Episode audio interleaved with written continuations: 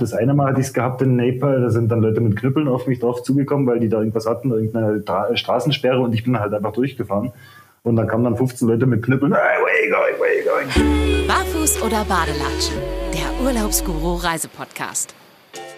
Barfuß oder Badelatschen? Äh, Badelatschen. Es wird einfach zu heiß manchmal unter den Füßen und ähm, naja, dann gibt es Scherben und alles mögliche, was oben liegt. Äh, und Motorradfahren ist besser mit Badelatschen. Von daher ja, Badelatschen. Okay, interessanter Ansatz. Wir Also Croc, werden Crocs gleich erfahren. eigentlich. Crocs eigentlich. Okay. Okay, okay. Ja gut, also Martin, äh, schön, dass du heute dabei bist oder dass ihr dabei seid. Ähm, und äh, von daher erstmal herzlich willkommen bei uns im Barfuß oder Badelatschen Podcast. Vielen Dank, dass ihr mich dabei habt. Ähm, Sehr, sehr ja, gerne. ich freue mich auf das Interview. Ja, und äh, wir uns auch.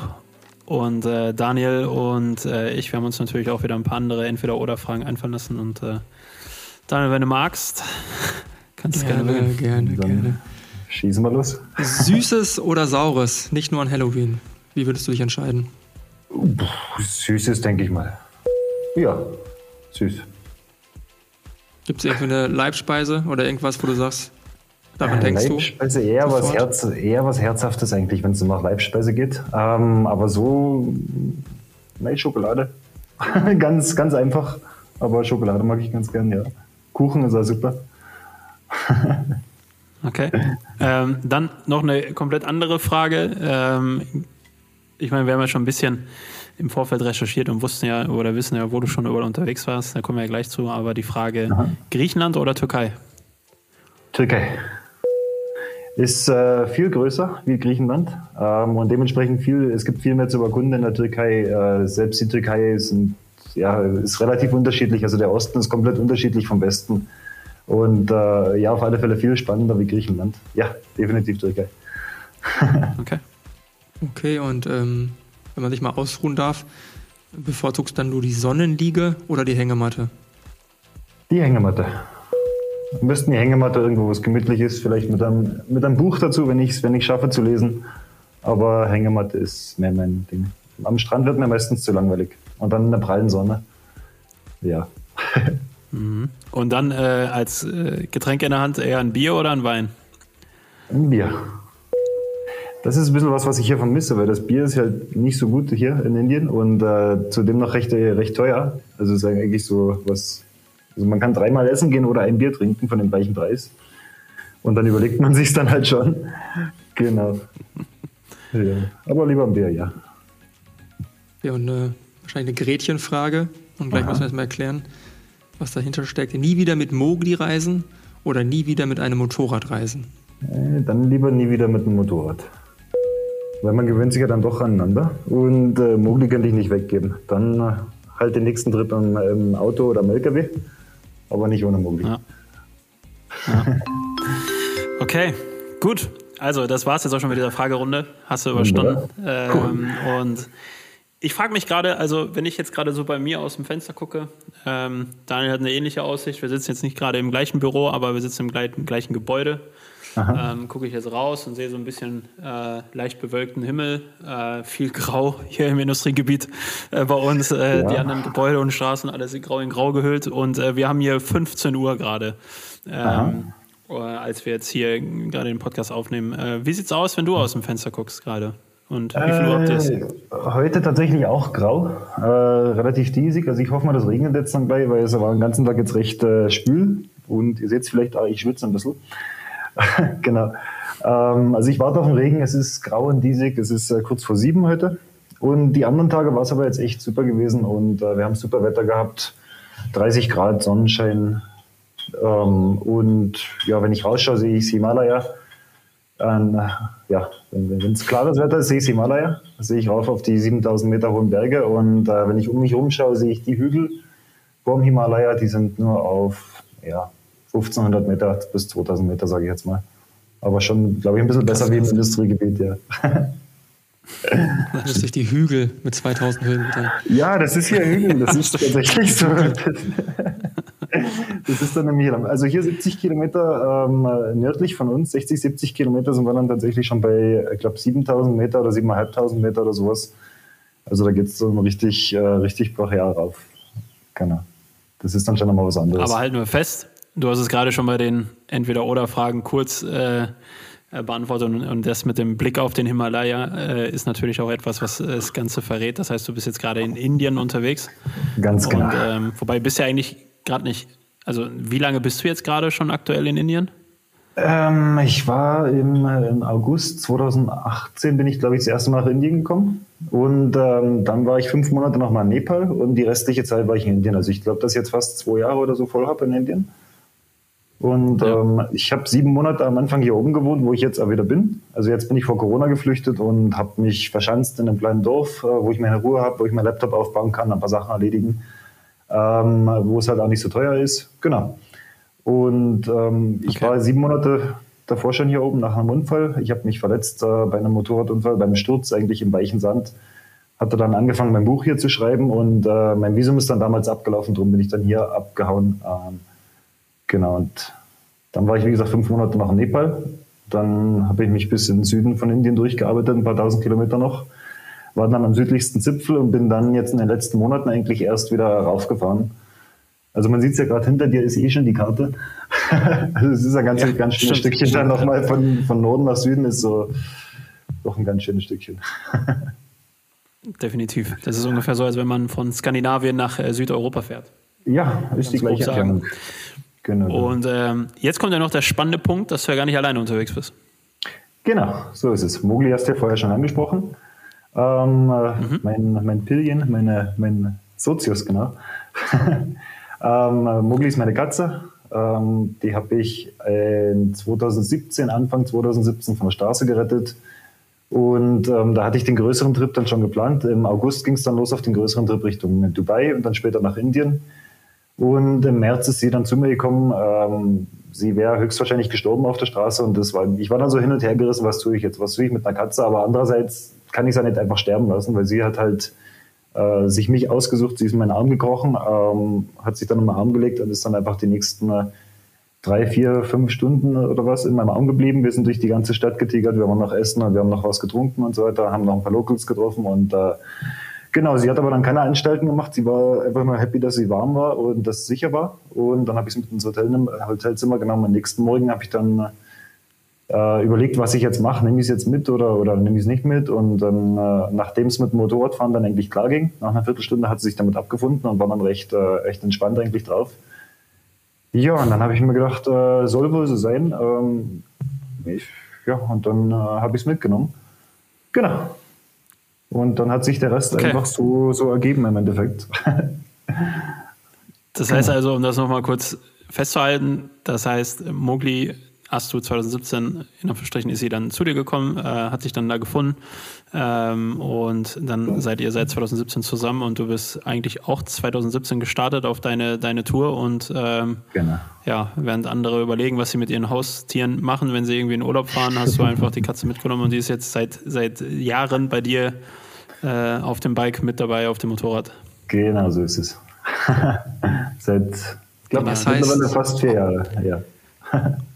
Was bedeutet auf dem Motorrad? Wie kann ich mir das oder wie kann man sich das vorstellen? Ähm, also grundsätzlich ist ja die meiste Zeit schaue ich, dass, dass ich ein Zimmer nehme oder irgendwas, wo es ihr gefällt, wo es ein Fenster hat zum Rausschauen, wo es einen Garten kann und so weiter. Aber wenn man halt irgendwo hinfahren, dann äh, sitzt sie vor mir auf dem Tank drauf. Ich habe einen Tankrucksack. Da passt sie zum Glück 100%, also 100 genau Passform von Mogli.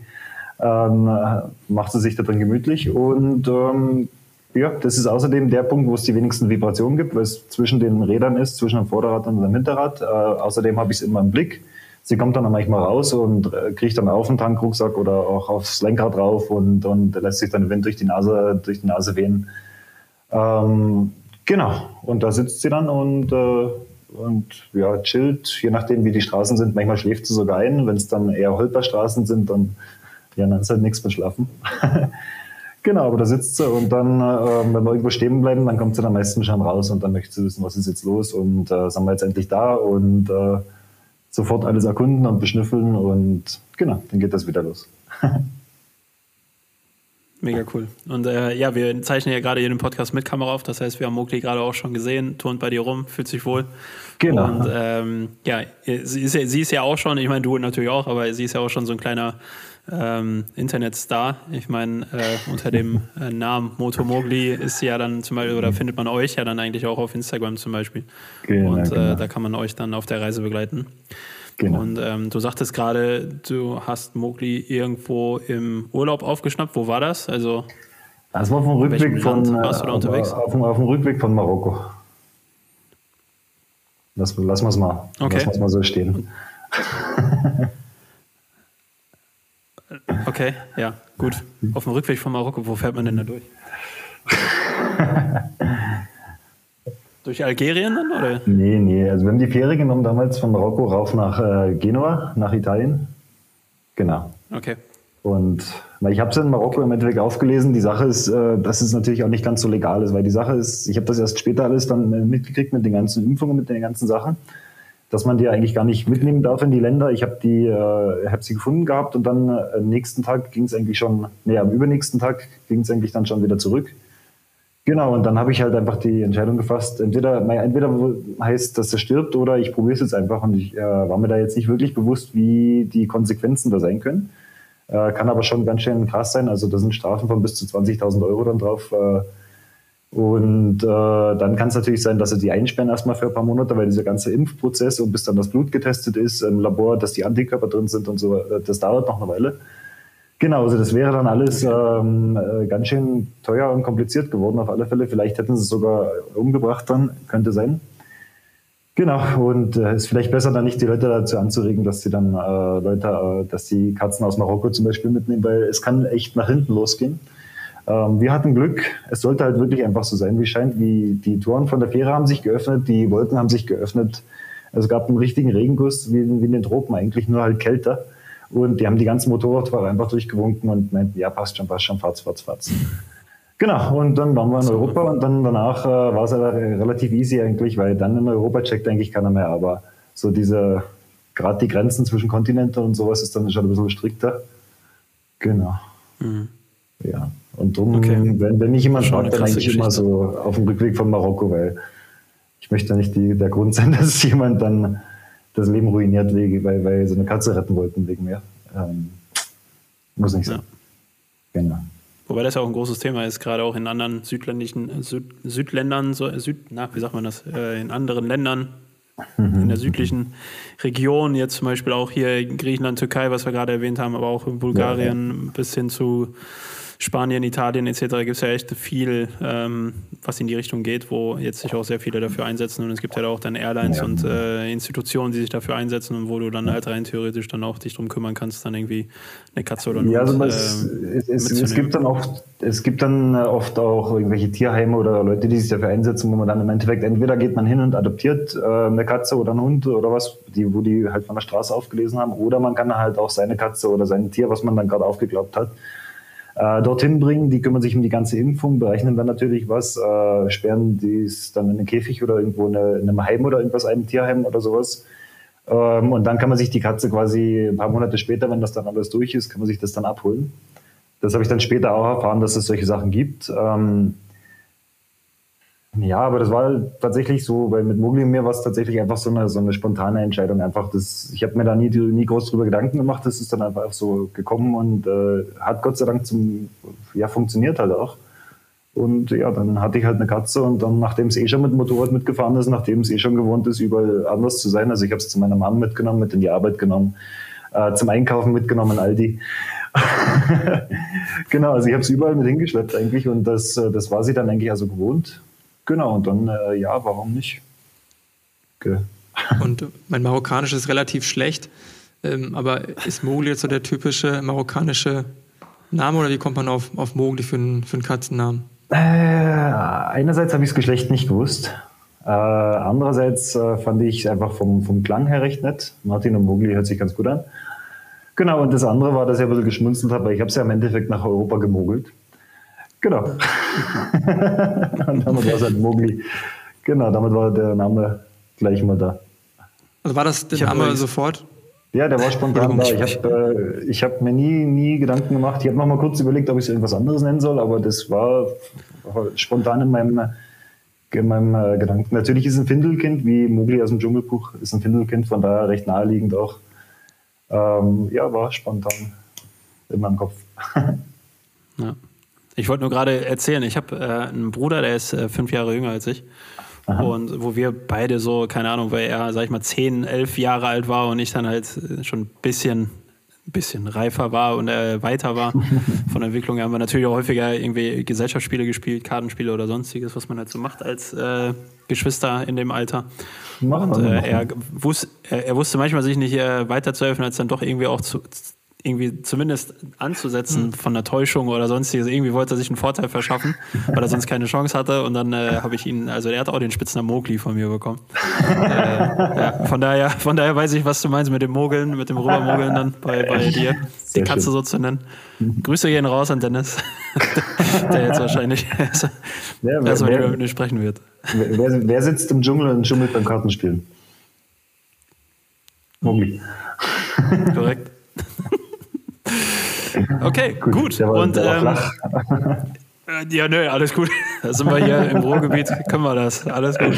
Ähm, ähm, ja, von wegen Ruhrgebiet. Du kommst ja nicht aus dem Ruhrgebiet, das hört man dir auch noch an, auch wenn du jetzt schon seit Jahren in Indien bist, hört man dir den Dialekt an. Das heißt, ähm, ja, kommst ja nicht aus dem Ruhrgebiet, sondern ursprünglich bist du, ja, ursprünglich aus dem Osten, zwischen Dresden und Cottbus. Ähm, und ich mit 16 bin ich dann nach Bayern gezogen, nach Rosenheim. Und äh, mein, mittlerweile, es kommt einfach darauf an, mit wem ich quatsch. Mal kommt das Bayerische ein bisschen durch, mal kommt wieder das andere ein bisschen durch und dann ja. äh, vermischt sich das alles so bei mir. Aber ja, ja, ja. so, solange man es versteht. Ach, auf jeden Fall. Aber ich frage mich nur, weil dann bist du halt in Anführungsstrichen in, in Rosenheim unterwegs gewesen und dann hast du dir gedacht, nö, ist zwar schön ja, aber jetzt breche ich auf zur großen Reise. Ja. Erstens, wie kommt man auf die Idee? Zweitens, wie geht man das an?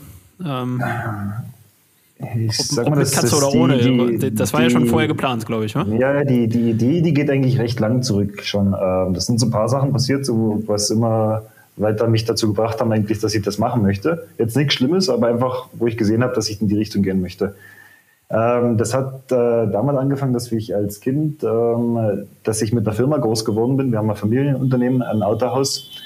Und äh, ich halt immer meine Eltern und meine Großeltern und meine Onkel und meine Tante gesehen habe, wie sie die komplett immer schuften. Äh, Montag bis Sonntag eigentlich. Äh, Wochenende war nicht wirklich angesagt, es war halt immer Arbeit.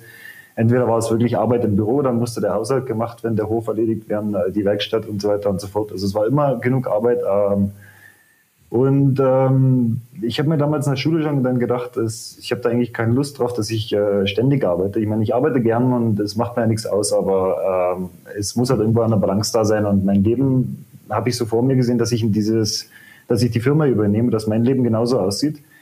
Und ich habe das schon so mein ganzes Leben vor, vorwegsehen können, vor, vorplanen können. Und das hat mich echt äh, das hat mir Angst gemacht, äh, einfach meine, meine Zukunft als kleines Kind eigentlich schon zu sehen. Und das war so das Erste, was ich gesagt habe, dass ich irgendwie da raus muss. Und äh, damit bin ich damals mit meiner Mom nach Rosenheim. Sie ist dann nach Rosenheim gezogen und das war dann so, dass für mich einfach was anderes, einfach raus.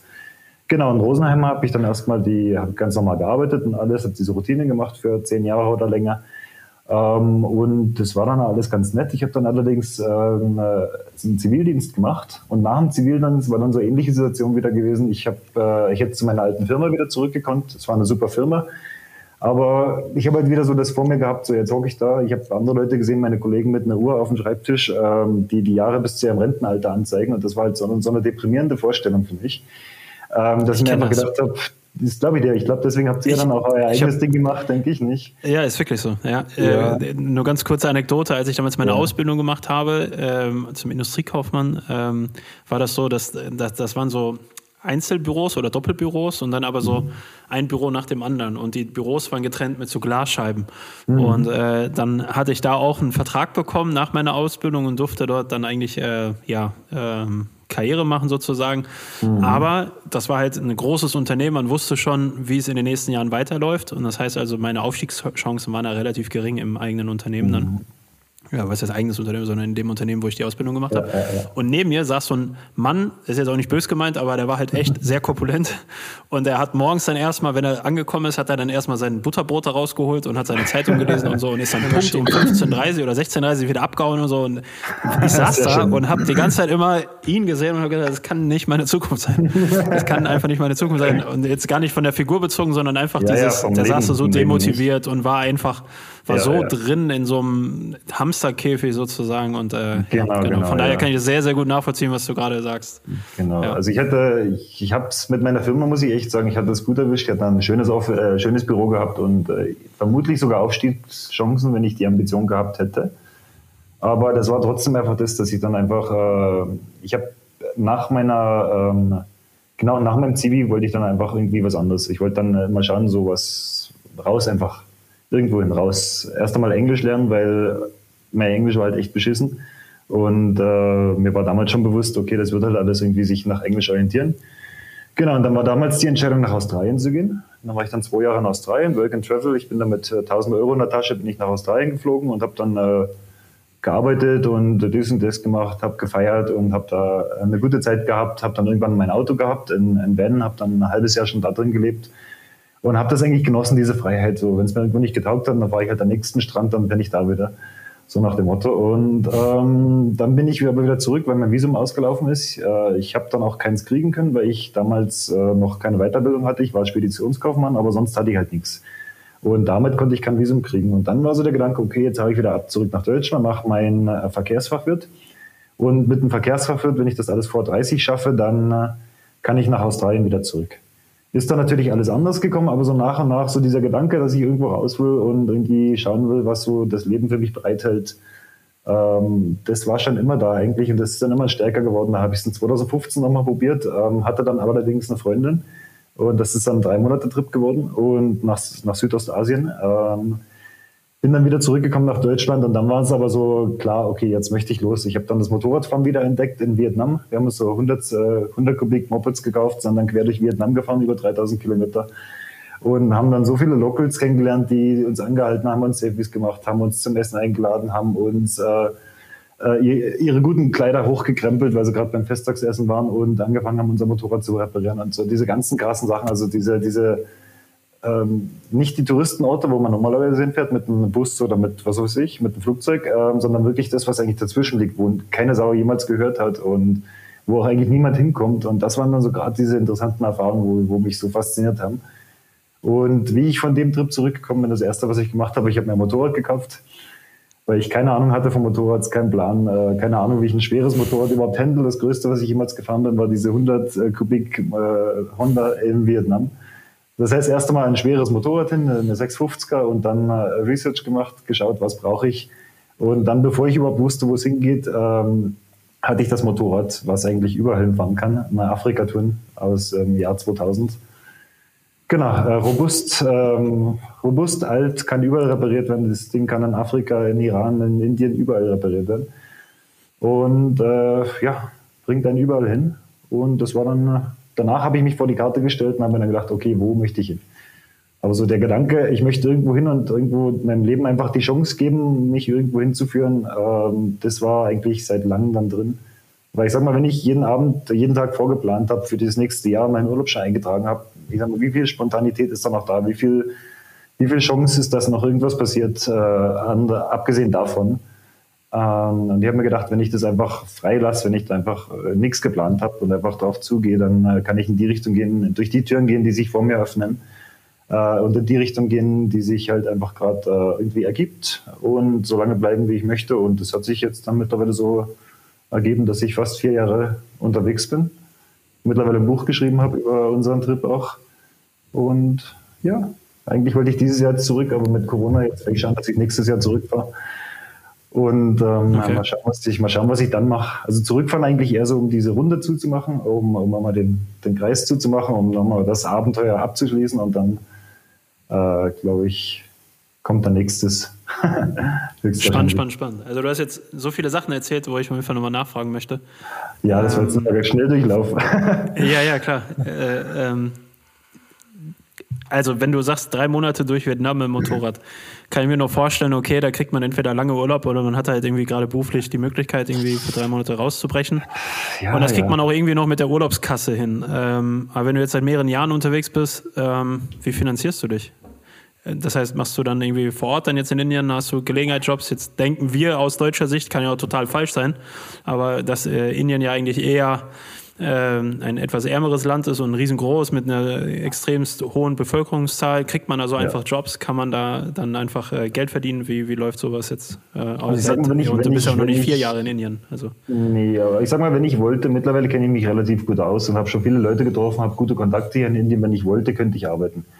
Ähm, also ich könnte zum Beispiel ein, äh, ich könnte zum Beispiel ein Hostel leiten oder ein Hotel leiten oder irgendwie sowas ähm, weil da würden es halt das echt bevorzugen, wenn dort ein Weißer sitzt, ähm, der halt Englisch spricht und das macht ein ganz anderes Bild. Das macht gleich ein, ein, viel höheres Bild. Das heißt, wenn ich irgendwo nach, nach diesen Sachen schaue, wurde mir auch schon öfters angeboten, ein Camp zu leiten oder, oder Hostels zu leiten oder so eine Geschichten.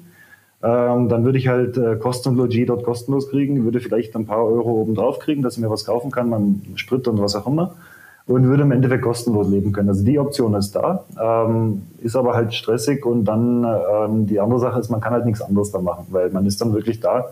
Der Manager, ähm, ständig kommen dann die Leute und dies und das und das und das. Also das ist wirklich ein, äh, ein stressiger Job danach. Also die Möglichkeit gäbe es. Man kann natürlich auch einfach Sachen verkaufen online. Ich habe jetzt auch meinen eigenen Online-Shop äh, gestartet. Ähm, ursprünglich um das Buch zu verkaufen, weil ich einfach als ähm, Shop einen viel größeren Margin äh, ja, Marge, Marge, genau, eine Handelsspanne habe, wie als Autor, wie ich, was ich als Autor kriege, genau. Und ähm, ich habe jetzt vor, den Shop noch ein bisschen auszubauen. Ich habe jetzt da Kendamas reingemacht. Das sind äh, japanische Holzspielzeuge, die ich schon seit vielen Jahren spiele, ähm, weil es einfach eine coole Sache ist. Und ich möchte jetzt so diese, diese Schals reinmachen, diese, diese ähm, großen Schals. Ähm, dann möchte ich aber bei den ganzen Sachen halt auch immer schauen, dass das irgendwo einen Hintergrund hat, wo es halt äh, die Leute, die es herstellen, sollen was davon haben. Die Farben und die Materialien sollen halt äh, ähm, äh, bio, also quasi ökologisch irgendwo verantwortungsbewusst hergestellt sein. Und ich möchte schauen, dass jeder was vom Kuchen abhat, so dass im Endeffekt jeder von vom ersten, der, der auf dem Feld steht und das Zeug pflückt, bis zu dem, der es im Endeffekt trägt, dass soll jeder was davon haben. Genau, und das ist so ein bisschen die Philosophie und ähm, versuche dann jetzt halt äh, da noch ein paar Sachen reinzumachen in den Shop. Also das ist so eine Sache, die ich gerade aufbaue. Wirklich Geld kommt dabei noch nicht rum, das ist alles noch im Aufbau. Ähm, das Buch, was ich vorher schon erwähnt habe, ich wurde in Dubai von einem Verlag, vom Gref und Unser Verlag, ähm, angeschrieben, ob ich ein Buch schreiben möchte über unsere Reise. Äh, habe dann dazu gesagt und habe auch einen Vorschuss gekriegt für das Buch. Ähm, von dem Vorschuss habe ich es dann geschafft, dass ich äh, ein Jahr lang in Indien und in Nepal quasi lebe ähm, und mir die Zeit dann auch freischaufle, um das Buch zu schreiben. Und genau, jetzt hat sich mittlerweile dann auch ganz gut verkauft. Das heißt, da ist ein bisschen Geld reingekommen und dann äh, Freunde, Familie schicken mir hin und wieder mal ein bisschen was für Geburtstag, Weihnachten, dann schickt die Oma mal wieder was, nicht? Genau, und dann ähm, mittlerweile ist es auch so, dass es einige Leute gibt, die dann hin und wieder mal ein paar Euro schicken und uns einfach unterstützen. Äh, ich habe einen Fundraiser auf GoFundMe und ich habe über die Website dann äh, motomogli.com auch die Möglichkeit, dass man, äh, dass man eine Spende hinterlassen kann.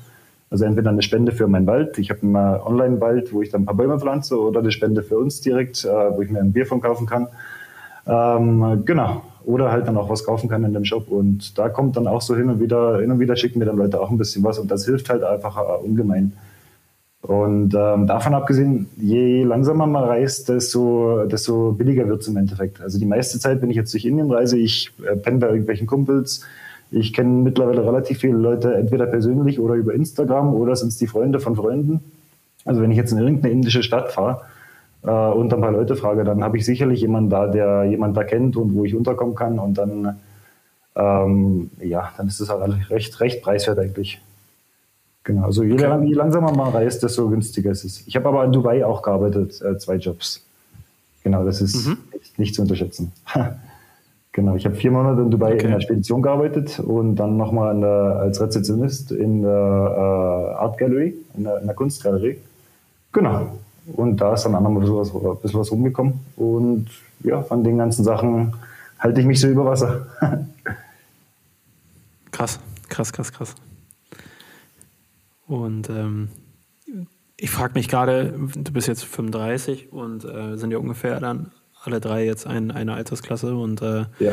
ich meine, man hat ja dann, man kriegt irgendwie, wenn man in Deutschland aufwächst, hat man ja ein gewisses Bild von, von gewissen Regionen auf der Welt und ähm, so glaube ich, hat gefühlt jeder Deutsche auch erstmal ein, ein Bild von Indien ähm, und hat Bilder im Kopf, die man irgendwo aufgefasst hat durch irgendwelche Medien oder sonstiges. Ähm, ja, ja, und ähm, ja, jetzt, jetzt reist du quasi oder lebst ähm, mehr oder weniger ja auch ähm, seit Jahren in Indien. Ähm, wie hat sich dein Bild verändert und wie würdest du jetzt Indien beschreiben für uns, die vielleicht vielleicht ein anderes Bild haben? Oder haben wir das, kriegt man das schon gut mit in Deutschland und es ist eigentlich genauso, wie man es äh, quasi lernt? Ich bin jetzt so grundsätzlich jemand, der eigentlich einen Fernseher nie anmacht. Ich habe gar keinen Fernseher seit, weiß ich nicht, 20 Jahren. Ähm, und auch nie die Zeitung aufschlägt und eigentlich auch nie Radio hört, weil äh, im Endeffekt machen einen die ganzen Medien relativ verrückt und äh, es wird auch immer nur das Negative gezeigt. Und ich habe das mal eine Weile lang gemacht. Ich habe die Medien eine Weile lang verfolgt. Ich wurde dann relativ äh, fast schon deprimiert. Also ich habe alles eigentlich aus einem schlechten Licht gesehen. Ich bin an einem sonnigen Tag rausgegangen, habe aber eine schlechte Stimmung gehabt, weil ich mir gedacht habe, so viel Scheiße passiert da. Genau, und dann irgendwann haben wir gesagt, ich, ich schaue mir das nicht mehr an, das ist mir wurscht, ich schaue es mir einfach selber an. Und ähm, dementsprechend habe ich eigentlich gar nicht so wirklich ein Bild von Indien gehabt. Ich meine, die Himalaya habe ich gewusst, ich habe gewusst, dass es heiß ist, dass es äh, busy ist, viele Leute leben hier. Äh, sonst habe ich eigentlich gar nicht so viel gewusst. Diese Ver Vergewaltigungssachen, was man bei uns in den Medien dann hört, äh, das habe ich mal gehört gehabt. Ähm, aber sonst hatte ich eigentlich nicht wirklich ein Bild gehabt über Indien. Und dann ähm, dementsprechend hat sich nicht viel verändert. Aber ja, wie ist es? Äh, Indien ist äh, krass. Indien ist ein super, super Land. Äh, definitiv sowas von empfehlenswert für jedermann eigentlich. Äh, es ist unglaublich groß. Ähm, jeder Bundesstaat ist eigentlich wie ein anderes Land. Also so wie wir jetzt bei uns in Europa verschiedene Länder haben, so sind es bei denen die verschiedenen Bundesstaaten. Äh, das Essen ist unterschiedlich, die sprechen alle paar Kilometer eine andere Sprache. Ähm, die, mal kochen sie scharf, mal kochen sie nicht scharf, mal, mal machen sie das, mal das. Äh, je nach, äh, je nach Landscape, je nach ähm, Landschaft, je nach oben ist es halt relativ trocken und heiß. Also da unterhalb vom Himalaya ist es relativ trocken und heiß. Und dann, wenn man in den Süden runterkommt, dann ist es extrem luftfeucht. Also Kerala hat fast immer 100 Prozent Luftfeuchtigkeit.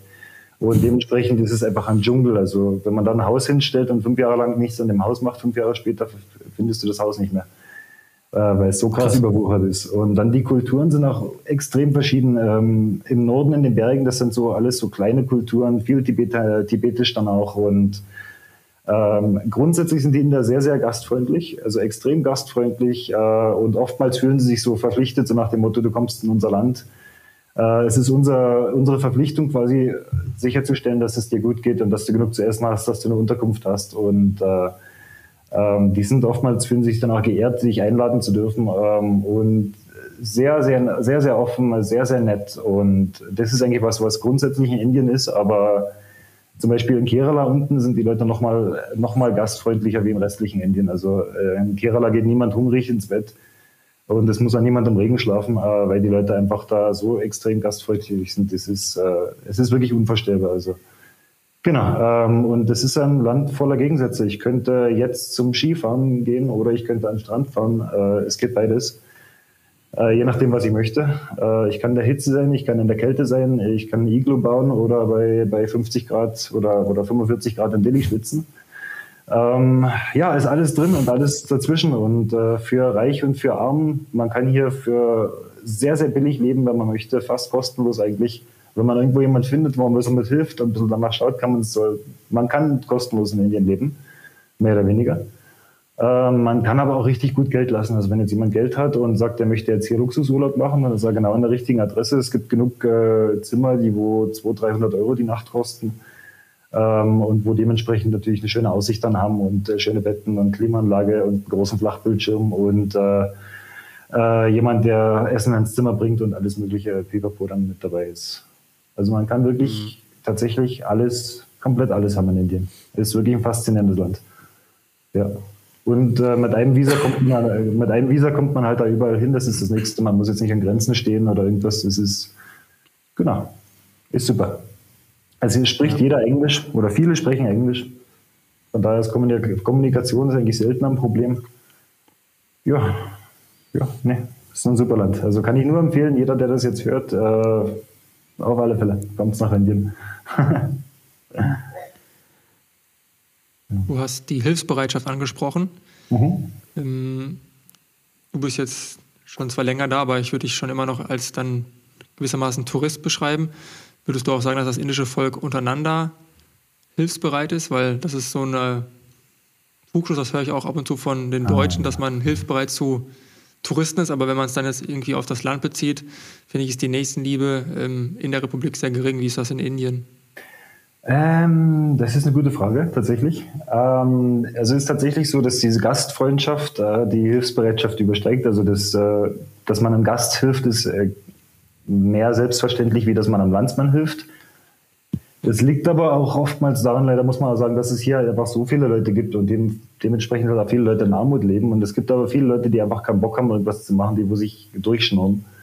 Ähm, und äh, man kann hier selbst man wollte nicht jedem helfen, weil es einfach wirklich Leute gibt, die darauf hoffen, dass irgendjemand den Geld zusteckt, die nicht für irgendwo versuchen, dass sie was machen. Ähm, genauso wie es die bei uns gibt, gibt es die hier auch. Genau, ähm, grundsätzlich ist es aber ähm, unterschiedlich von Person zu Person. So, wenn die Leute sich kennen und wenn die befreundet sind, dann helfen die sich schon untereinander. Dass man jetzt einem Fremden hilft, ähm, jetzt gerade so mit Geld oder sowas nicht, aber wenn jetzt jemand einen Unfall hat oder was, dann bleiben die Leute schon stehen und helfen dann mit auf und, und schauen. Also so grundsätzlich Hilfsbereitschaft ist da, aber ja, das ist äh, gegenüber einem Gast auf alle Fälle eine ganz andere Nummer. Also viel, viel stärker gegenüber einem, einem Gast auf alle Fälle, ja.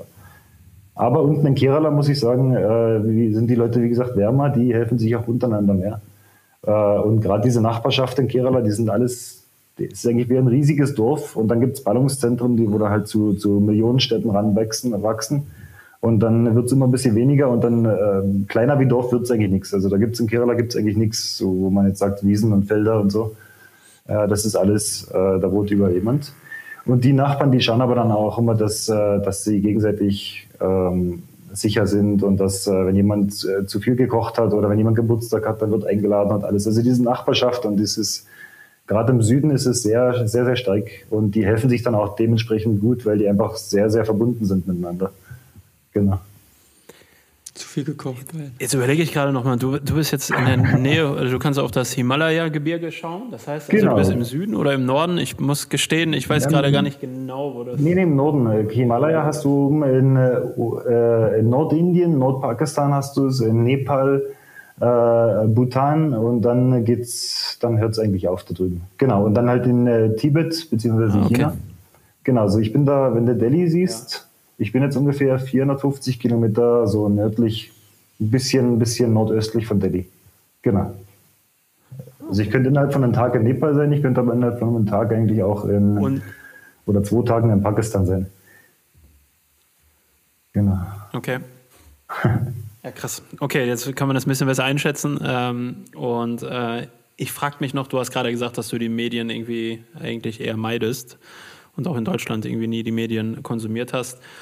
Und ja. wenn du das gemacht hast, ging es dir nicht ganz so gut. Jetzt äh, wissen wir, glaube ich, alle, dass wir eine, eine, schwere 14, 15 Monate hinter uns haben, ähm, äh, pandemiebedingt. Und ähm, wenn man dann tatsächlich in den letzten Monaten die Medien in Deutschland verfolgt hat, dann ist man, glaube ich, auch wirklich, dann hat man, ist egal, wie gute Laune man hatte, wenn man sich abends die schönen Nachrichten angeguckt hat oder so. Da, ey, das, das war einfach die absolute Vollkatastrophe. Da wirst du gar nichts verpasst haben, keine Sorge. Aber worauf ich jetzt hinaus will, ist, wir haben ein Bild bekommen von Indien in den letzten zwei Monaten, was extremst ähm, negativ geprägt ist. Also da Aha. war ja nun mal gerade der Ausbruch der Pandemie ja. extremst ja, heftig. Ja, ähm, sag du mal, weil du, du hast es ja live vor Ort dort erlebt, was, was sind wirklich, also ich sage jetzt einmal wirklich, nicht, dass ich die Medien jetzt hier damit äh, irgendwie angreifen will, nee, aber verstehe, verstehe. also dann nochmal andere Bilder als äh, das, was du an persönlichen Eindrücken mitbekommen hast. Ja, ähm, äh ich habe es jetzt so erster Hand äh, nicht so viel mitgekriegt. Ähm, was ich mitgekriegt habe, ist von vielen meinen Freunden, die mir dann erzählt haben, oh, zwei meiner Arbeitskollegen sind gestorben, oh, der Dad von meinem Kumpel ist gestorben, mein Nachbar ist gestorben. Äh, und diese ganzen Sachen. Also das habe ich schon äh, mitgekriegt, dass wirklich viele Leute sterben und auch ein paar Leute, ein Kumpel von mir hat letztens einen, äh, einen Patienten nach wo war das irgendwo aus Bangalore raus in ein anderes Krankenhaus gebracht, weil die Betten voll waren. Also Betten sind überfüllt immer noch. Äh, zwischendurch gab es keinen Sauerstoff, weil einfach die äh, Regierung da nicht vorgeplant hat dafür. Es waren weder irgendwelche Krankenhäuser oder irgendwelche Extrabetten ähm, dafür bereitgestellt. Ich meine, es gibt teilweise leerstehende Gebäude, man könnte hätte locker dort ein paar Betten reinstellen können, hätte das als Backup nehmen können. Äh, ein paar Sauerstoffflaschen, aber das wurde halt einfach nicht daran investiert. Ähm, das wurde halt einfach ignoriert. Keine Ahnung, was da genau. Es ist ja auch riesengroß, dieses Thema Politik. Genau, aber es wurde auf alle Fälle nicht, nicht vernünftig vorbereitet und dann war es tatsächlich so, dass jetzt, wo das nach oben gegangen ist, äh, dass wirklich so viele Leute gestorben sind. Und die meisten Bilder habe ich dann aber auch bloß von irgendwelchen anderen Leuten gekriegt, die in WhatsApp-Nachrichten das gekriegt haben oder auf Facebook oder die mir Nachrichten gezeigt haben von, äh, von öffentlichen Nachrichtenkanälen. Aber ich habe mich ein bisschen ferngehalten davon. Also ich bin jetzt nicht unbedingt äh, genau da zu den Krankenhäusern hin, um mir das anzuschauen, weil es muss ja dann auch nicht sein. Genau, also ich habe ja, immer versucht, dass ich mich ein bisschen, ein bisschen fernhalte davon. Von daher, so viel von dem Chaos habe ich jetzt gar nicht mitgekriegt. Von den Einschränkungen, ja, also die Lockdowns und die Maßnahmen und so, das betrifft dann natürlich schon. Ähm, ich habe jetzt Glück gehabt, wie ich raufgefahren bin, war das alles noch so am Anfang von dieser großen Welle und dann, ähm, wie das gerade richtig schlimm geworden ist, bin ich eigentlich hier oben in dem Dorf angekommen und hier in dem Dorf ist äh, noch gar keiner gestorben an Corona. Ähm, ähm zum Glück. Genau, aber es war, mein Nachbar hat es gehabt, also das Zimmer unter mir und dann weiter, ähm, der Junge, der hatte Corona. Genau, aber der hatte keine Symptome und dem geht's gut und genau. Ja. Okay. Aber du bist schon mit, mit dem Gedanken und dem Absicht jetzt auf diesen ruhigeren Ort in Indien und hast dich dort zurückgezogen, auch aufgrund der pandemischen Situation vor Ort? Oder ja. was spielt da genau mit rein, dass du jetzt ein bisschen weg ab bist vom Schuss? Ja, nee, das war genau deswegen. Ich habe halt gewusst, was ich hier oben, was mich erwartet ich kenne das ja schon, ich war sieben Monate hier und äh, habe mir gedacht, jetzt mich irgendwo verschanzen, weil die nächsten zwei, drei Monate dachte ich mir, geht sicherlich nichts. Und das Problem war jetzt auch irgendwo hinzufahren, wo ich niemanden kenne, weil ähm, das, die, es hat natürlich jeder Angst von Corona. Wenn ich dann sage, hey, ich komme gerade von Rajasthan und ich möchte jetzt irgendwo Hotel, dann waren die auch nicht so happy. Genau, und hier kenne ich halt genug Leute und das hat sich dann so ergeben und das hat dann schon gepasst. Ich konnte erstmal bei meinem Kumpel pennen und habe mir dann in den nächsten Tagen ein Zimmer gesucht und hatte dann relativ, ich hatte es relativ sicher hier halt einfach. Wenn ich jetzt irgendwo anders hingegangen wäre, dann erstmal bis ich ein schönes Plätzchen finde. Und wenn es blöd läuft, dann äh, ist man halt gezwungen, irgendwo sich in einem, in einem blöden Zimmer irgendwo zu verschanzen. Wenn es Lockdown ist, dann kann man halt auch nichts mehr machen. Genau. Und deswegen einfach hierher. Und es ist auch ein recht ruhiges Örtchen. Also es ist recht angenehm. Es ist so ein bisschen ein Hippie, Hippie-Dorf. Also die, ähm, ich glaube, die Beatles waren damals hier und Jimi Hendrix war hier und ich glaube, Jim Morrison war hier. Ich müsste mal, mal nachschauen. Genau, aber auf alle Fälle okay. ist es ein cooles, cooles Ort, so ein Überbleibsel aus der Hippie-Zeit eigentlich. Und genau, recht, recht, recht cool, angenehm. Cool. Okay. Und ähm, ich war jetzt übrigens auch ähm, auf Kreta in, einem, in so einem ehemaligen Hippie-Dorf sozusagen. Da gibt es so einen Strandabschnitt wo Aha. die äh, früher in den 60er Jahren wo gelebt haben. Und da, äh, das zieht dann magisch auch 40 Jahre, 50 Jahre später noch weiterhin äh, Aussteiger und, und Hippies sozusagen ja. an. Also der Ort war tatsächlich, ähm, auch ja. wenn man das jetzt nicht so zu Kreta packt, wenn man gedanklich über Kreta nachdenkt, äh, waren dann da extrem viele Aussteiger und äh, ja. Hippies, sage ich mal, die da dann alle sich in dem Ort getroffen haben. Von daher kann ich mir das gerade gut vorstellen, wie das bei mhm. euch in dem kleinen Dorf äh, sein wird. Ähm, Frage noch mal ganz kurz grob, äh, also weg von, von Corona und so. Ich hoffe einfach, dass, äh, dass das jetzt, äh, natürlich hoffen wir es alle, dass, dass das jetzt in Indien dann auch unter Kontrolle ist. Ich glaube, es wird auch wieder genau, geöffnet ja. oder sowas, wa? Das haben wir jetzt irgendwie wahrgenommen in den letzten Tagen, dass in Indien auch irgendwelche Schritte wieder geöffnet werden. Also generell ja, ja. Ich dachte, die Grenzen meinst okay. jetzt. Nee, generell, so, es geht nee. jetzt wieder, also die, die Läden sind jetzt langsam wieder ein bisschen länger offen. Ich denke mal, ab nächster Woche wird es fast wieder, fast wieder normal sein, ja. Genau. Okay. Also jetzt ja, ist es das Gröbste, glaube ich, jetzt ist erstmal durch für die Welle und dann äh, warten wir auf die nächste. Genau. Alter. Ja, ich hoffe, es kommt keine mehr, aber gut. Also es, es, gibt, schon, ähm, es gibt schon Leute, die es voraussagen. Ich bin noch mal gespannt jetzt, wie das mit der Impfung ist, ob die effektiv wirklich ist. Ähm, schauen, wir, schauen wir mal, was passiert. Jetzt ist eh eine blöde. Zeit zum Zurückfahren, weil jetzt ist einfach zu heiß. Ähm, wenn ich jetzt durch Pakistan muss, dann ist wieder extrem heiß, äh, 45 Grad oder irgendwie sowas durch die Wüsten. Ähm, von daher bin ich jetzt auch gar nicht ganz böse, wenn es noch eine Weile zubleibt. Und dann äh, werde ich schauen, dass ich nächstes Jahr im März, dass ich hier starte. Genau. Da kann ich im Sommer hoffentlich nach Russland. Ja. Hm? Ich wollte ich wollt gerade fragen, vermisst du irgendwas an Deutschland jetzt, wenn du da in Anführungsstrichen abhängst und jetzt einfach die Zeit rumkriegen musst? Ja, Oder also, sagst du, nö, eigentlich nichts? Ich meine, es gibt immer so ein paar Sachen, die man vermisst natürlich. So Freunde, Familie, äh, äh, natürlich ein paar Sachen zum Essen, also ein gutes Bier, äh, Weißwurstfrühstück, ähm, Leberkäse, Döner. Genau, aber so grundsätzlich. die typisch deutschen Sachen, Döner. Die typisch deutschen Sachen, genau. Ja. Nee, aber so grundsätzlich, sage ich mal, wenn ich jetzt in Deutschland wäre, dann äh, wäre ich halt innerhalb von ein paar Monaten echt komplett pleite. Ähm, und ich versuche gerade so ein paar Sachen aufzubauen. Das heißt, wenn ich nach, zurück nach Deutschland komme, habe ich eigentlich nicht vor, dass ich wieder in einen normalen Job reingehe. Ich möchte dann schon irgendwas anderes machen. Ich habe so ähm, ein paar Ideen in meinem Kopf, die da so rumspuken. Und das braucht alles Arbeit und äh, muss alles organisiert werden und so. Wenn ich jetzt in Deutschland wäre, dann hätte ich halt einfach nicht die Kohle, dass ich, ähm, dass ich mir die Zeit nehme, um das alles zu organisieren.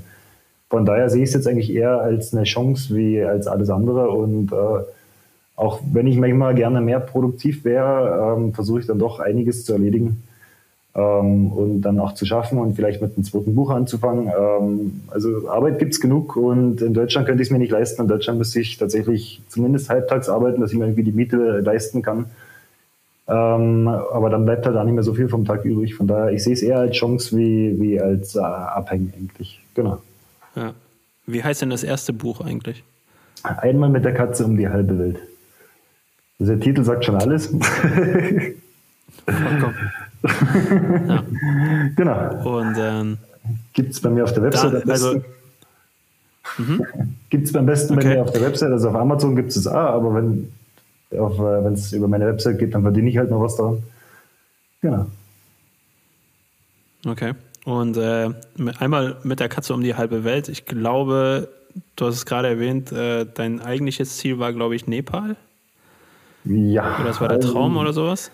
Das, das, erste, das, das erste, Ziel war Dubai, weil für mehr hat die Kohle nicht gereicht. Ähm, das heißt, ich habe mir gedacht, ich fahre jetzt mal nach Dubai und dann war halt einfach so, mal schauen, welche Türen sich öffnen, mal schauen, was passiert. Äh, da hatte ich eine, Woche, bevor mein Visum abgelaufen ist, einen Job gefunden äh, konnte dann dadurch äh, quasi genug Geld sparen, um bis nach Nepal weiterzufahren. Habe aber da noch nicht gewusst, also ich habe dann den Entschluss gefasst, okay, ab nach Nepal.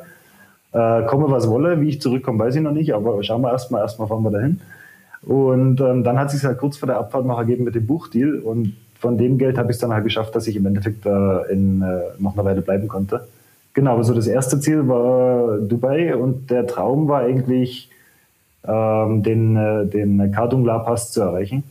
Das war einst äh, gedacht der höchste Pass der Welt. Mittlerweile hat sich herausgestellt, das ist nicht der höchste Pass der Welt, aber auf alle Fälle einer der höchsten. Ähm, und das ist oben in Ladakh im, äh, im höheren Himalaya. Und äh, das war so ein Traum von mir. Ich hatte damals mal drüber davon gelesen, da ist einer aus äh, Stuttgart oder irgendwo aus Schwaben, ist da mit seiner Afrika-Tour mit dem gleichen Moped bis dahin gefahren. Und das hatte ich damals gelesen und dann hat sich das in meinem Kopf so festgesetzt. So, das ist das, wenn ich erreiche, den Punkt, wenn ich erreiche, dann, dann, äh, dann habe ich es geschafft. Dann ist es wirklich, das war so das, was ich unbedingt erreichen wollte. Genau. Und ähm, wie ich dann da war, okay. war natürlich das nächste, was mache ich jetzt? jetzt stehe ich da, wo ich hin wollte. Ähm, was, was, was tun? Genau, aber dann, man hat immer was zu tun. Von daher, ich musste, ich wusste dann, dass ich ein Buch schreiben möchte. Das heißt, ich musste mich umsehen nach, einer, nach äh, einem geeigneten Ort davon, dafür. Genau, das war dann meine nächste Aufgabe. Und mein Sturz hat das Ganze dann besiegelt, weil ich wusste gar nicht, wo ich anfangen sollte zu, zum Suchen. Und ich lasse die Sachen meistens also ein bisschen auf mich drauf zukommen. Also so, so das Universum weiß dann schon, was es macht, so nach dem Motto. Und ähm, das war dann einfach so, dass ich äh, gestürzt bin und dann, äh, das war in dem Ort hier, wo ich jetzt auch wieder bin. Und ähm, konnte dann ein paar Monate lang nicht Motorrad fahren und habe mir gedacht, gut, jetzt suche ich mir hier irgendwas und äh, fange an, das Buch zu schreiben. Genau. Also, ja. Krass. Das hat sich alles so ergeben. Also so, immer so äh, Stückchen für Stückchen, so wie, in einem, wie auf einer dunklen Straße. Man sieht nicht, was hinter der nächsten Kurve kommt, aber es geht halt immer irgendwie weiter. Ja. ja. Daniel, hast du eigentlich auch irgendwas in deinem Kopf? Also, warte, falsch formuliert. ich, ich wollte fragen, ob du auch dir irgendwas in deinen Kopf gesetzt hast, was sich so irgendwie manifestiert hat, wo du sagst, okay, das, das möchte ich unbedingt nochmal in meinem Leben sehen, machen, erleben, keine Ahnung was. Darauf wollte ich hinaus muss das erstmal kurz sacken lassen. ich weiß, den kriege ich eh wieder. Nein, alles gut. Ähm, aber jetzt so, so ein Lebensziel im Sinne von, das will ich sehen. Sportlich weißt du das bei mir, aber sonst.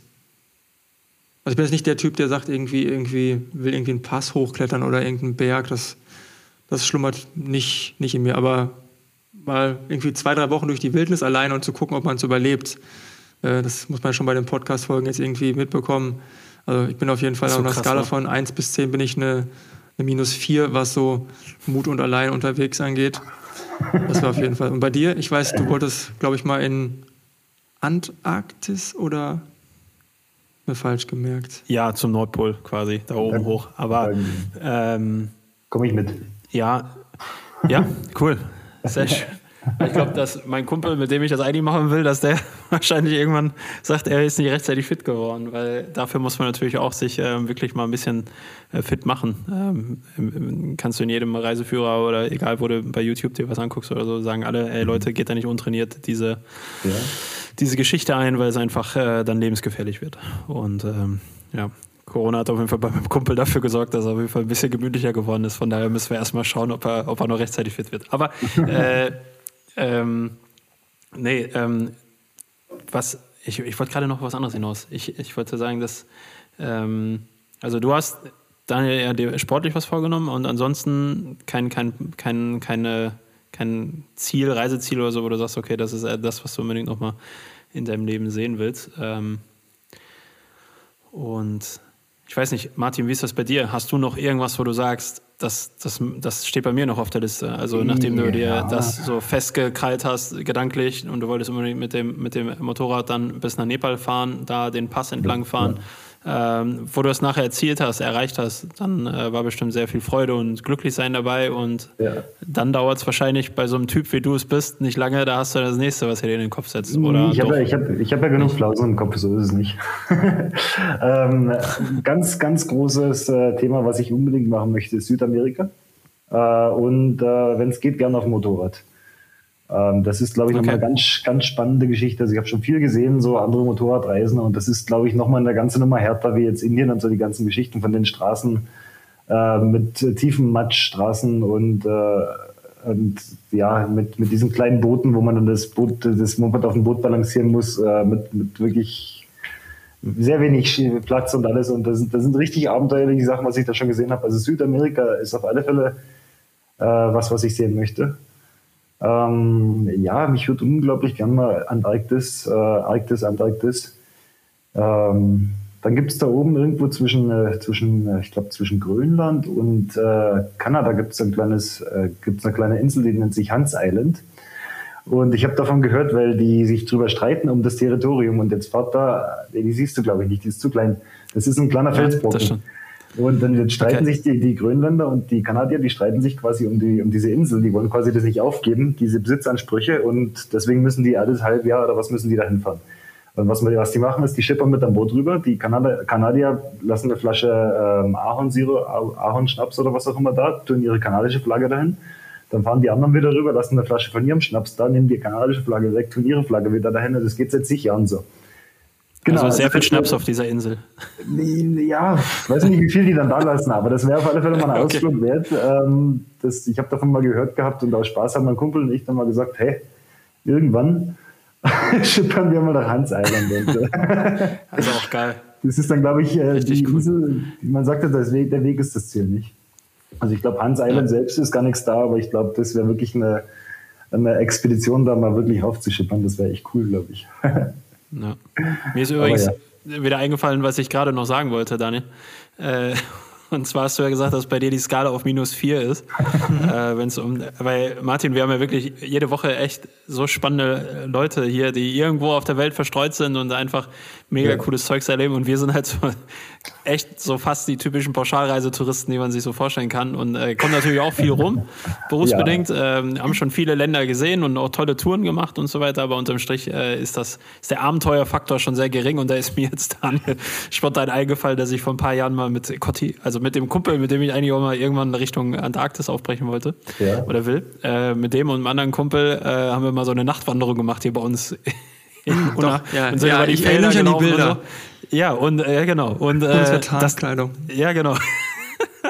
Aber halt nur fest, das war total das Abenteuer, hat total Spaß gemacht. Wir waren nur hier bei uns im Ruhrgebiet unterwegs, mal nachts, weißt du? Und da denke ich mir so, boah, also Daniel, du hast recht, ähm, zwei Wochen mal irgendwo alleine im fremden Land mal wirklich auf sich selbst gestellt zu sein, ist, glaube ich, mal eine Challenge, die man äh, unbedingt mal machen sollte. Und wenn es nur zwei Monate, äh, zwei Wochen sind und äh, ja, Martin lacht da wahrscheinlich über zwei Wochen, aber ähm, ja, wenn man da gar nicht bisher raus aus dieser Komfortzone war, ja, ja. Ähm, ist das, glaube ich, schon eine, eine spannende Angelegenheit. Ja, man, also man lernt da auf alle Fälle dazu. Also es wird immer, immer entspannter. Also ja, am Anfang war es natürlich auch ein bisschen nicht. Aber es wird immer entspannter. Je mehr Länder man bereist hat und sich dann zurechtgefunden hat, irgendwann, ja, also ich fühle mich jetzt sehr gemütlich in Indien, Nepal. Ähm, ja, das, das war am ja. Anfang auch nicht so. Genau. Aber hast du mal irgendwo richtig Schiss gehabt oder so unterwegs? Also, oder erlebt man nur gastfreundliche Menschen? Also, oder gibt es irgendwo auch Situationen? Ich meine, der Unfall ist natürlich dann nochmal eine außergewöhnliche Geschichte, weil man dann auch Schmerzen hat, weil man sich verletzt ja. hat. Ähm, aber darüber hinaus hat man irgendwie mal richtig, richtig Bammelschiss oder ja, also passiert kurz, das eigentlich nicht? Kurzzeitig mal so verschiedene Situationen waren aber da. Also mein, äh, mein Kumpel aus Dubai, der ist, der wollte mit mir bis, äh, bis nach Nepal fahren. Äh, der wurde, äh, der hat einen Unfall gehabt in Pakistan. Ähm, der ist mit dem Bus kollidiert. Der Bus hat auf unsere Spur rübergezogen und äh, hat ihn zusammengefahren. Er hat es dann äh, gerade so überlebt. Das sind so die Sachen, wovor ich Angst habe, wo ich auch schon öfters mal richtig wo mein Herz fast stehen geblieben ist, ist einfach im Verkehr. Das war das eine. Das mhm. eine Mal hatte ich es gehabt in Nepal, da sind dann Leute mit Knüppeln auf mich drauf zugekommen, weil die da irgendwas hatten, irgendeine Straßensperre und ich bin halt einfach durchgefahren. Und dann kamen dann 15 Leute mit Knüppeln, hey, where you going, where you going? Ähm, wie ich dann aber gesagt habe, dass ich nach Poker fahre, dann äh, haben sie gesagt, okay, fahr weiter. Und die nächsten zwei Gruppen, die mit Knüppeln gekommen sind, denen habe ich dann gesagt, ich fahre nach Poker. Ja, okay, fahr weiter, passt das war dann so mal so kurzzeitig, wo ich Angst hatte. Äh, Angst meistens, dass ich Mogi verliere, wenn sie dann mal nicht da ist. Das ist natürlich da. Ähm, und dann, äh, ähm, wo ich hier im Himalaya gekämpft habe, was dann passiert ist, ist, dass ein paar, ein paar Leute vorbeigekommen sind, alles mit schlechtem Englisch allerdings. Ich konnte nicht wirklich mich mit denen verständigen. Und die meinten halt die ganze Zeit Tiger, Tiger.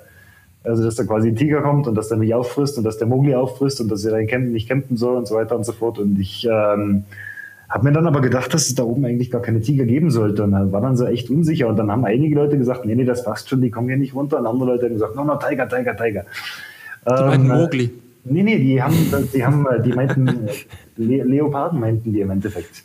Und zwar hat's hier, okay. es hat, also es hat hier oben Leoparden, es war sogar einer schon mal bei meinem, äh, das letzte Mal, wo ich da war, hat einer versucht, sich Mowgli zu krallen, der hat dann am Fenster äh, ein Loch ins Fliegengitter gerissen ähm, und das war ein Meter von mir entfernt, direkt am Fenster dran und der hat mir dann mit, mit der Nase das Flinkengitter berührt und hat dann quasi mich angestarrt und ist dann weggerannt. Ich hat so gerissen, ey. ganze, ich bin aufgesprungen, der Stuhl ist durchs Zimmer geflogen, der Leopard, der, der Leopard, der ist äh, so schnell weggerannt, äh, den hat es, glaube ich, auch gerissen. Genau, und ähm, das wusste ich aber damals nicht, dass das Leoparden sind. Leoparden sind für uns relativ ungefährlich. Äh, meistens greifen die keine Leute an, aber Tiger ist nochmal eine ganz andere Geschichte. Also da waren wir ein bisschen unwohl ähm, in der Geschichte und äh, ja, dann äh, so, so, das andere war eigentlich eher so, so ein bisschen so wie Vor, Vorangst, was sich dann aber nicht bestätigt hatte. Also mir war ein bisschen mulmig, wie ich nach Pakistan rein bin, was aber dann gepasst hat im Endeffekt. Und äh, es war ein bisschen mulmig, wie ich dann so in den Südosten von der Türkei gekommen bin, weil ja da waren die, die Kämpfe mit äh, ISIS da gewesen, äh, mit, mit IS. Äh, und außerdem hat ja die, Kurde, die türkische Regierung äh, gegen die Kurden gekämpft äh, und die haben dann Anschläge verübt und so weiter und so fort. Und dann waren da so ein paar Spannungen da. Und da habe ich mir ein bisschen Sorgen gemacht, dass ich so ein bisschen ins, äh, ins Kreuzfeuer gelangt, vielleicht durch irgendeinen blöden Zufall. Und dann äh, Iran war auch immer so ein mulmiges Gefühl, weil man hört ja öfters, dass dann auch, äh, Deutsche eingesperrt werden oder andere Leute eingesperrt werden. Ähm, und tatsächlich, nachdem ich aus dem Iran draußen war, da ist ein anderer Deutscher rein auf eine Radliste gefahren äh, Markus heißt der. Und äh, der hatte mich dann angerufen, zwei Wochen vor Weihnachten oder irgendwas, äh, meinte, er hat jetzt eine Katze gefunden und dies und das, wie machst du das mit den Grenzen und so weiter. Ähm, und zwei Wochen später haben sie den eingesackt, weil er zufällig äh, einen Konvoi gefilmt hat äh, mit, mit Booten, glaube ich, weil er dachte, da fährt jemand seine Boote durch die Gegend und dann waren das Militärboote. Und dann haben sie den eingesackt und äh, drei, vier Monate war der dann im, äh, im Knast gewesen im Iran äh, unter Spionage, Spionageverdacht. Und das war dann noch so eine Sache, wo ich, ich habe die Geschichten schon gehört und da habe ich mir dann schon gedacht, so, uh, aufpassen. Aber im mhm. Endeffekt, Iran war das wobei, beste Land. Wobei, die, ja. Genau, kannst du gerne nochmal sagen, weil das äh, also ja, Iran war eigentlich auch immer so vieles. Also Iran war ein, ein spektakuläres Land und äh, das, das, ja, sprachlos hat es mir, ich kann es einfach nicht beschreiben, wie gastfreundlich die Leute sind. Äh, man muss es wirklich erlebt haben. Also man hört es ja immer wieder, aber man muss es einfach erlebt haben, weil man kann sich einfach nicht ausmalen, wie weitreichend diese Gastfreundschaft ist. Also, also Ladeneigentümer in, äh, anstelle, dass sie schauen, dass du nichts klaust, die stopfen dir die Taschen voll und sagen, nimm, nimm, nimm, nimm, was du tragen kannst, nimm, nimm, nimm. Äh, jeder, der dich sieht, irgendwo, der lädt dich ein, da magst du einen schlafen, magst du, magst du Gras rauchen oder magst du, äh, magst du Alkohol trinken, weil beides ist halt illegal, aber die Leute wissen halt, dass man, äh, dass, dass viele das halt gern möchten und die haben das auch. Äh, Gras rauchen ist in Iran weniger schlimm wie Alkohol trinken. Also ist so, so, ein, so ein Slap on the Hand, Slap on the Wrist, äh, wenn man äh, Gras raucht. Ähm, aber es ist ein sehr äh, schwerwiegendes Verbrechen, wenn man mit Alkohol erwischt wird. Also man äh, wird dann, glaube ich, auch ausgepeitscht oder so. Ich bin mir nicht ganz sicher. es gibt dann die Strafen mit Peitschenhieben und so. Genau. Das gibt es aber in Dubai übrigens auch noch. Also das ist, ja, man lacht also, aber ja, es ist dann auch so. Genau, aber die Leute, die, wenn die halt sehen, die sagen dann auch, hey, hier ist der Schlüssel für mein Apartment, ich bin äh, eine Woche jetzt weg, legst mir den, den Schlüssel einfach im Briefkasten. Da ist, trink so viel wie du willst, rauch so viel wie du willst. also, also ja, werden mal, werden, ja. ja, also klar, die, in, in anderen Ländern gibt es noch andere Strafen. Äh, ich erinnere mich noch an einen Kollegen, äh, was ist ein Kollegen, aber einen Podcast-Gast, äh, der uns erzählte, dass er in Saudi-Arabien war und dass er dann aus seinem Hotelzimmer geguckt hat und dann auf so einen kleinen Marktplatz schauen konnte und äh, ja, da haben sie halt äh, einen Gefangenen äh, geköpft, wenn ich mich richtig erinnere, Daniel. Uff, ja. Also äh, andere Länder, andere Sitten, gar keine Frage, aber das hört sich jetzt alles so brutal an, ist es auch, gar keine Frage. Ähm, von deinem Kollegen, den du erzählt hast, der dann im Iran verhaftet wurde, weil er Militär ähm, gefilmt hat, ähm, kann ich auf jeden Fall sagen, ich habe ja gerade schon mal gesagt, dass ich auf Kreta war und äh, mhm. auf, wusste ich auch vorher nicht, war jetzt auch das erste Mal dort.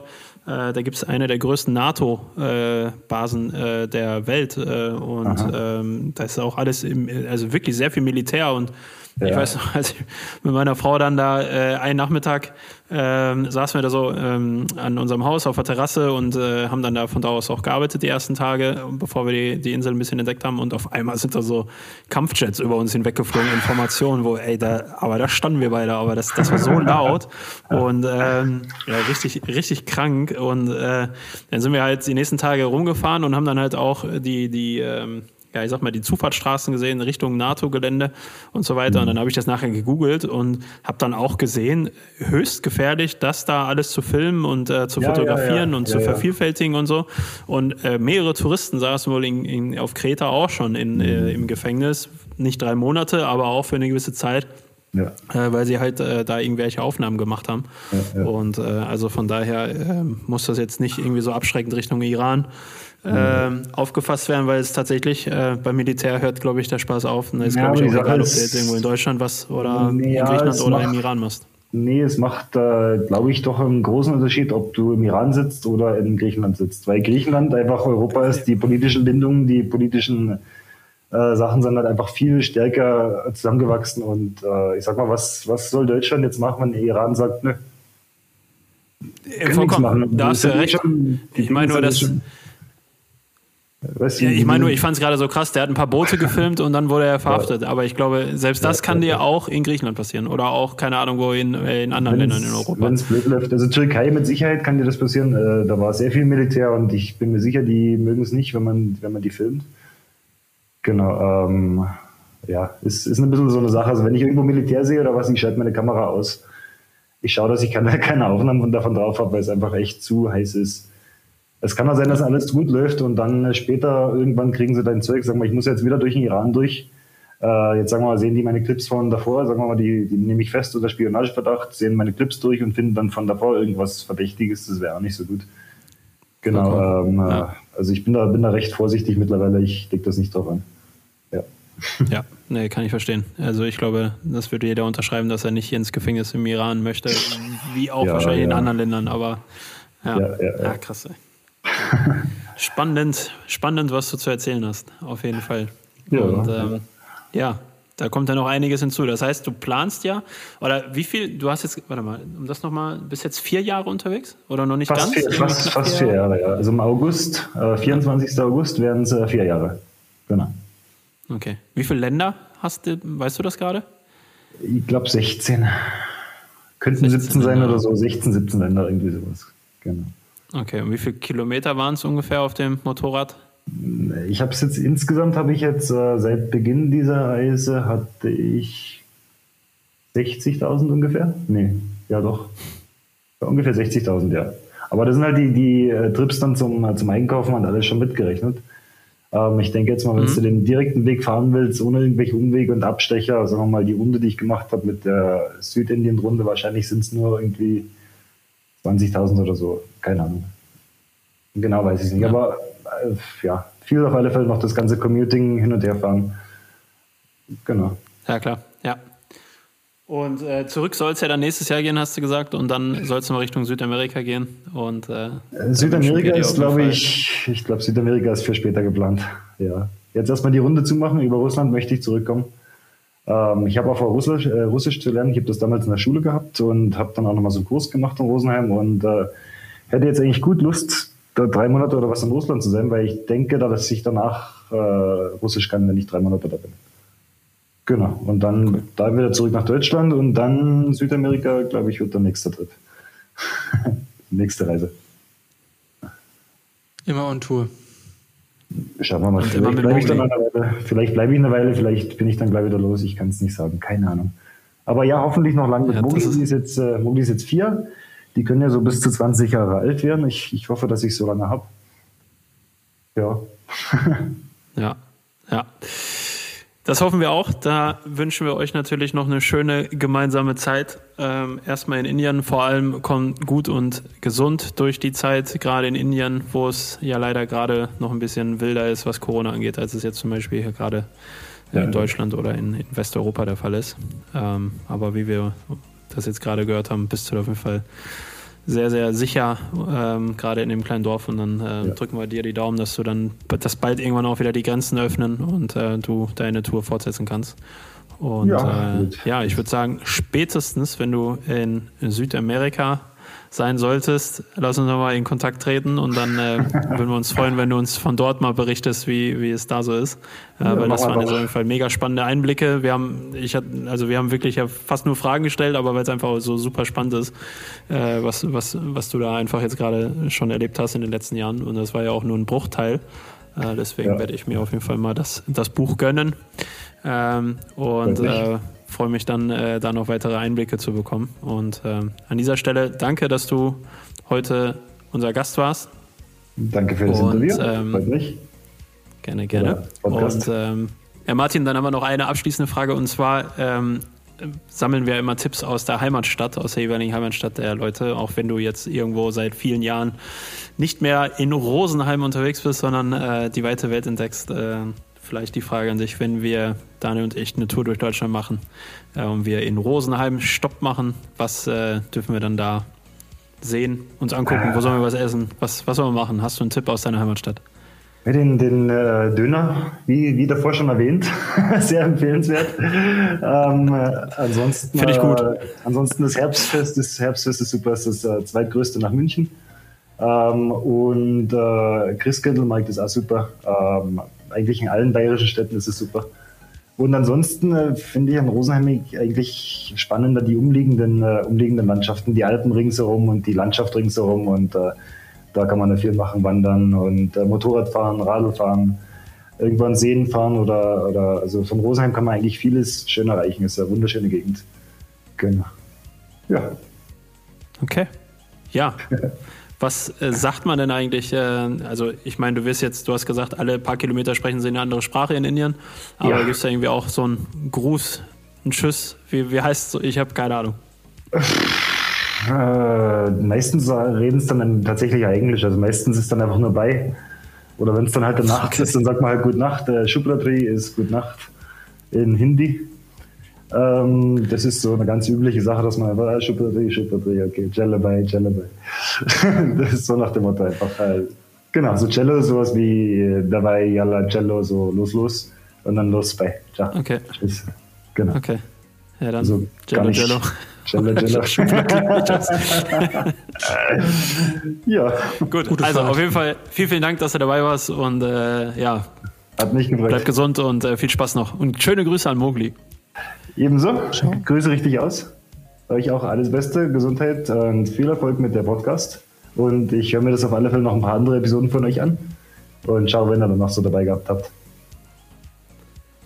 Gerne. Und für alle, die uns regelmäßig hören, ihr könnt uns natürlich auch bewerten. Das heißt, wir haben die Möglichkeit, an, ob jetzt bei Spotify oder woanders, ähm, natürlich freuen wir uns über jede Bewertung, die da einflattert. Ähm, und von daher vielen, vielen Dank an dieser Stelle schon mal dafür. Das war's, Daniel, war? Das war's. Alles klar. Bis zum nächsten Mal. In diesem Sinne, gute Nacht nach Indien. Schön, Bradley. Gute Nacht. Servus. Barfuß oder Badelatschen? Der Urlaubsguru Reisepodcast.